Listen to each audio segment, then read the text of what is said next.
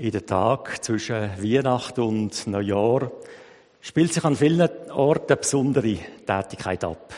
Die alten Terminkalender werden durch neue ersetzt. Hoffentlich sind sie noch nicht voll, die neuen. Termine fürs neue Jahr werden übertragen.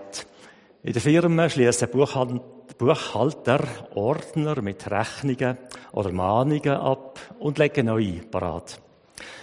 Allerdings werden die alten Ordner nicht weggeworfen.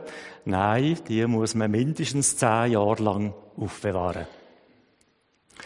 Und so ähnlich geht es uns mit dem alten Jahr. Man könnte es zwar abschließen und ein neues anfangen, und gleich gibt es auch in unserem Leben solche Ordner mit alten Erfahrungen. Computer sind auch sehr praktisch. Sie haben eine Taste zum Löschen. Wenn ich etwas Falsches oder unpassend schreibe, kann ich das Licht löschen und neu anfangen. Dann existiert der Fehler nicht mehr, als ob es ihn nie gegeben hat. Im Leben ist das leider anders. Sicher haben Sie alle schon Erfahrungen gemacht, wo Sie gern würden löschen. Verletzungen, körperliche, seelische, Erlebnisse, die mit Schmerz oder Schuld verbunden sind. Weil wir keine Computer sind, können wir solche belastende Erfahrungen nicht löschen. Wir tragen sie mit uns um. Sie sind wie Wunden, die mit der Zeit verheilen, aber die vernarbten Stellen bleiben trotzdem empfindlich. Und sie melden sich manchmal wieder. Vielleicht haben Sie das auch schon erlebt. Sie hören eine Redensart, sehen einen besonderen Gegenstand, nehmen einen bestimmten Geruch wahr. Das löst eine Erinnerung auf und die alte Wunde ist wieder da. Sie fühlen sich wieder traurig, verletzt oder werden verrückt, auch wenn das, wo das betrifft, schon eher lang her ist. Das Vergangene bleibt in uns wirksam.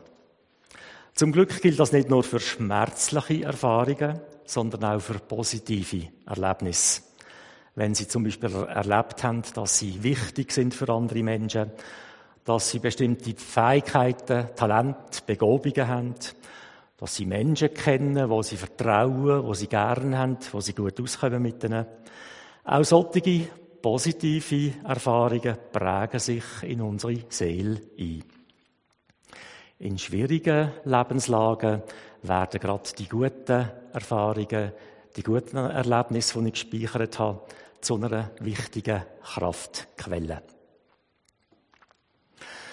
So tragen wir unsere Erfahrungen auch mit ins neue Jahr. Denken Sie zum Beispiel an Nachbarn, die Ihnen in der Vergangenheit immer wieder mal geholfen haben. Sie begegnen Ihnen als Menschen, wo Sie können vertrauen Sie freuen sich, wenn Sie einander sehen. Die Begegnungen sind von einer guten Grundstimmung getragen. Denken Sie als Gegenbeispiel an einen Menschen, wo Sie enttäuscht oder beschissen hat. Einem solchen Mensch werden Sie eher ausweichen oder mit Zurückhaltung begegnen.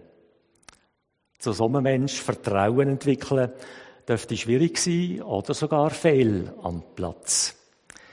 Immerhin können wir uns an diesem Beispiel etwas klar machen.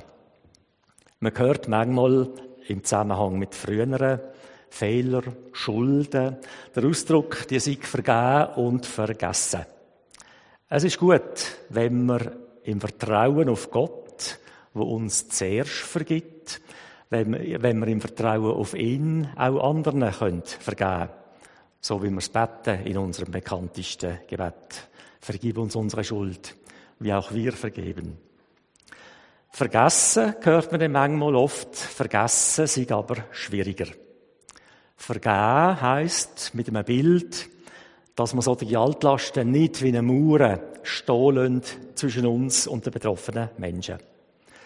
Gerade einem Mensch, der mich enttäuscht hat, oder ich ihn, das kann ja auch gegenseitig sein, gerade so einem Mensch will ich so begegnen, dass auch andere bessere Erfahrungen möglich werden.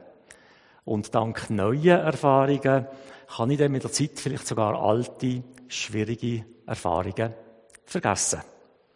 Vergeben und vergessen. Wir tragen unsere Erfahrungen mit auch ins neue Jahr. So prägt uns das Leben auf verschiedene Arten. Die Familie, wo wir aufwachsen, spielt eine große Rolle.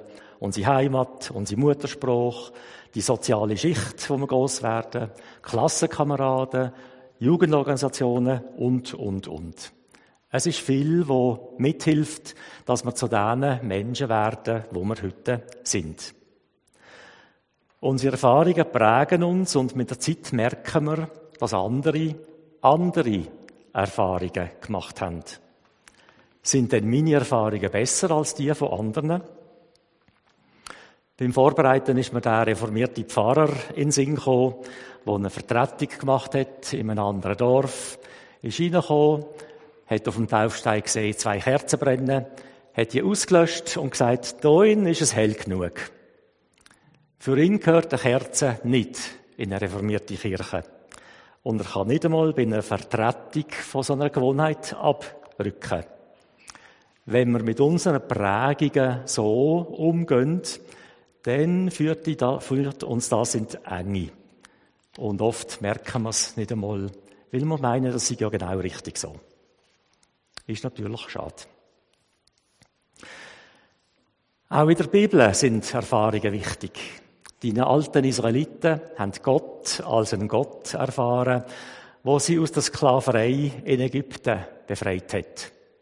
Und hinterher hat man gemerkt, das gilt nicht nur für die alten Israeliten, das gilt für alle Menschen, wo Gott geschaffen hat. Er will nicht, dass seine Menschen in der Gefangenschaft leben.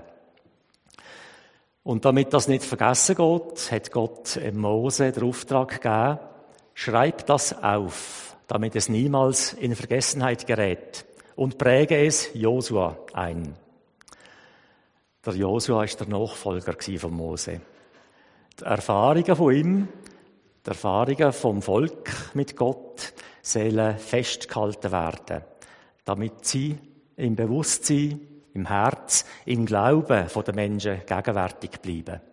Darum muss sie der Mose schriftlich festhalten, seinem Nachfolger und damit seinem Volk weitergeben. Ist ein wichtiger Punkt, der zwischen Gott und den alten Israeliten. Am Anfang steht dort Beziehung zu Gott, die Erfahrung von Gottes Zuwendung zu den Menschen. Gott kommt nicht als erstes mit dem Drohfinger, mit Forderungen, mit Bedingungen, sondern er kommt mit seiner Hilfe, mit seiner Unterstützung, mit seiner Motivation. Die zehn Gebote fangen darum nicht mit du sollst an oder du darfst nicht. Vor allen Geboten steht die Befreiung, die Befreiung aus der Sklaverei. Und darum steht quasi als Überschrift über den zehn Geboten, ich bin der Herr, dein Gott. Ich habe euch aus Ägypten herausgeführt. Ich habe euch aus der Sklaverei befreit. Und erst im zweiten Schritt kommen dann die Wegweisungen zum Zug, wie man die Gebot heute auch nennt. Wegweisung. Eine Weisung, wie der Weg mit Gott und zu Gott kann funktionieren. In der Bibel finden wir Erfahrungen von Menschen mit Gott. Da ist von Vertrauen zu Gott dreht, aber auch von Zweifel und Fragen Gott gegenüber. Auch das Versagen von manchen Menschen wird nicht verschwiegen. Menschen in allen Lebenslagen haben ihre Erfahrungen mit Gott festgehalten. Die Bibel trägt die Erfahrungen zu uns weiter, damit sie auch uns Hilfe und Trost werden, Gedankenanstoß oder Aufruf zu neuem Glauben unterwegs sein mit Gott. Die ganze Fülle von diesen Erfahrungen zeigt, wir stehen nicht allein da, wenn wir auf Gott vertrauen. Den Weg haben viele Menschen vor uns gewählt, viele Menschen mit uns und auch nach uns werden viele Menschen den Weg gehen. Wenn wir zum Beispiel in den Psalmen blättern, ist eigentlich ein Gebet, ein Lieder- und Gebetbuch. Wenn wir in den Psalmen blättern, finden wir Menschen, die voller Freude von Gottes Hilfe erzählen.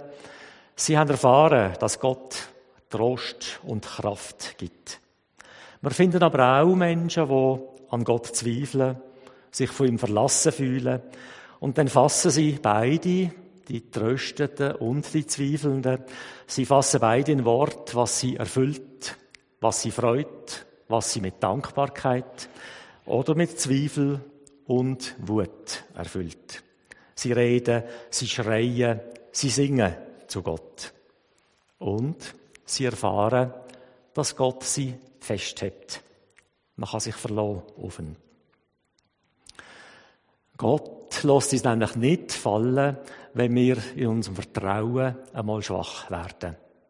Unsere Zweifel trennen uns nicht von ihm, weil seine Liebe nicht von unserem Glauben abhängig ist.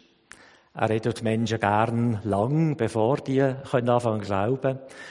Und hätte es auch gern, wenn wir mal nicht mehr in dieser Art glauben können an ihn. Er hätte es gern auch, wenn wir stolpern. Das ist menschlich. Das Gern haben motiviert mich aber umso mehr, ganz auf Gott zu vertrauen. Wenn wir uns auf die biblische Botschaft einlösen, dann finden wir dort auch unsere eigene Lebensgeschichte. Auch Erfahrungen, die uns prägt haben und immer noch prägen. Die biblischen Geschichten, die biblischen Gestalten gehören darum für mich nicht einfach in die Vergangenheit. Sie spiegeln unser eigenes Leben mit ihren hellen und dunklen Seiten. Und darum werden sie lebendig, wenn wir uns drin vertiefen. Und ich erwähne bewusst auch die dunklen Seiten von uns und, wo in der Bibel beschrieben werden. Es werden dort nämlich keine Helden, keine Supermänner oder Superfrauen beschrieben, sondern Menschen wie wir. Menschen mit kleinen und grossen Freuden und Leiden. Menschen, die auf ihrem Lebensweg manchmal stolpern, vielleicht sogar umfallen. Entscheidend ist nicht, ob man nicht umfällt. Entscheidend ist, dass man wieder aufsteht.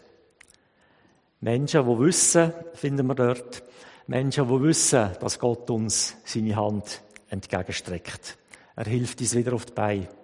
Er nimmt uns an mit unseren hellen und dunklen Seiten.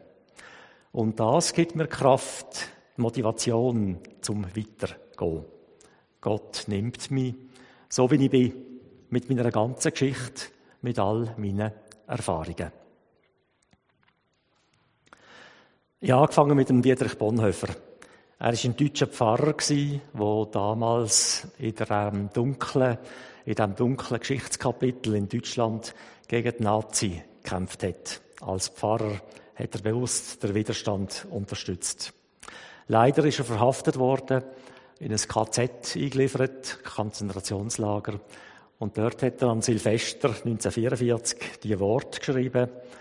Und wenn man sich bewusst macht, er hat sie im Konzentrationslager geschrieben, dann sind sie noch viel eindrücklicher. Von guten Mächten treu und still umgeben, behütet und getröstet wunderbar. So will ich diese Tage mit euch leben und mit euch gehen in ein neues Jahr. Von guten Mächten wunderbar geborgen, erwarten wir getrost, was kommen mag. Gott ist mit uns am Abend und am Morgen und ganz gewiss an jedem neuen Tag. So ist es. Amen.